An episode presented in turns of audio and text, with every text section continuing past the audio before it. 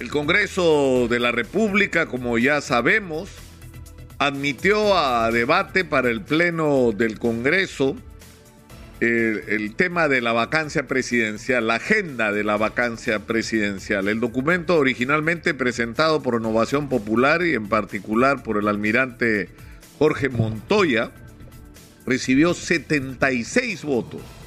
En realidad lo que establece el reglamento es que para presentar una moción de vacancia se necesita un quinto de los congresistas, es decir, el 20%, que son 26 votos, para que esta moción sea admitida a debate al Pleno necesita 56 y para vacar al presidente de la República se necesitan 87 votos. Lo que el presidente ha hecho en los últimos eh, semanas y meses es articular gabinetes construidos no en el sentido de darle al país el mejor gobierno posible, poniendo a cargo de los ministerios a las personas más calificadas y con mayor capacidad para la función, sino estableciendo una especie de reparto de ministerios a, diferentes fuerzas políticas que le garanticen el tener el número de votos suficiente para que no lo vaquen. Es decir, e, es un gabinete que como dijo Martín Vizcarra estaba hecho con calculadora, a ver cuántos necesito para que no me vaquen. Entonces, si para que no me vaque le tengo que dar al señor Vladimir Cerrón el Ministerio de Salud en medio de una crisis sanitaria y al señor Cerrón el Ministerio de Energía y Minas, que es un ministerio clave en medio de la mayor oportunidad que hemos tenido en nuestra historia si logramos atraer inversión, entonces se lo doy, porque te garantiza que no se produzca el voto suficiente por la vacancia. Sin embargo, el Congreso de la República, por su lado, que en realidad es una mezcla, ¿no es cierto?, de quienes han estado desde un primer momento por la vacancia presidencial por cualquier razón o sin razón, eh, con aquellos que están y con razón preocupados por hechos que son muy, digamos, preocupantes.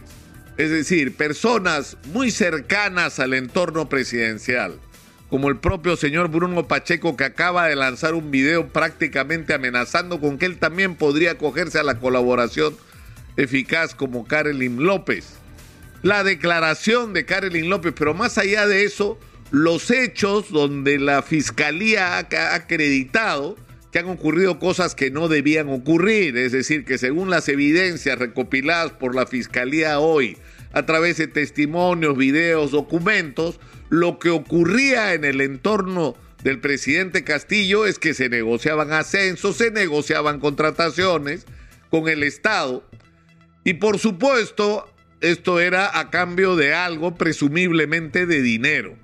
Y la pregunta es si el presidente de la República está involucrado o no.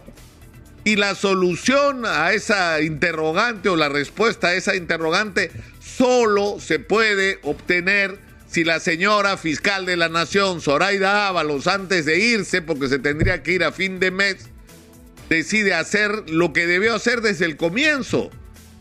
Algo para lo que la constitución la habilita. Abrir investigación contra el presidente, no para el 2026, para hoy.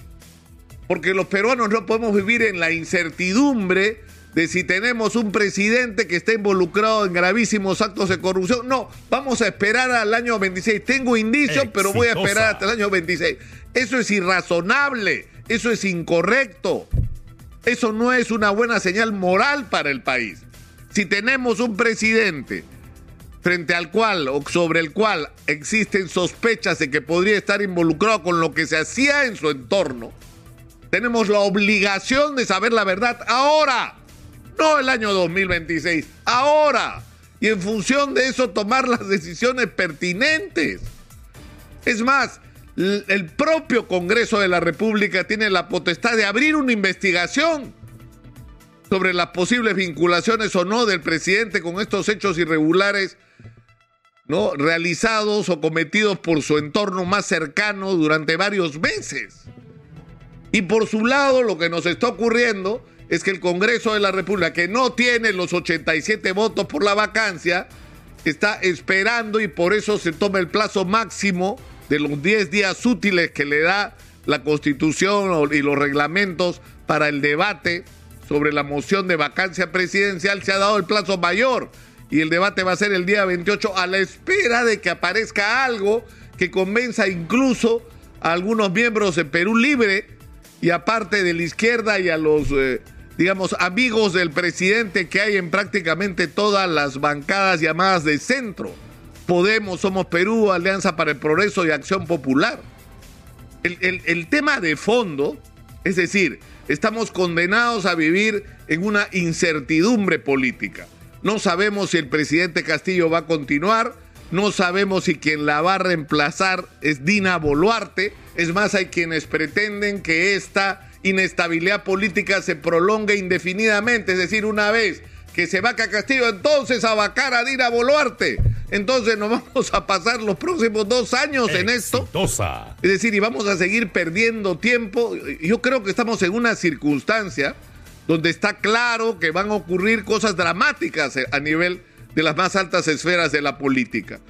Y lo que tendríamos y lo que tendríamos que hacer es buscar no aquello que nos divide en un país que está enfrentado de una manera brutal, sino aquello que es indispensable que hagamos para enfrentar la pandemia, para enfrentar los requerimientos de la reactivación, pero para enfrentar nuevos fenómenos, como es la amenaza climática que tenemos encima, lo que está pasando es algo muy grave en términos del clima y sobre todo y finalmente cómo vamos a responder a los efectos de la invasión rusa a Ucrania y de todo lo que está generando en términos de alza de precios de productos tan indispensables como el petróleo o el trigo.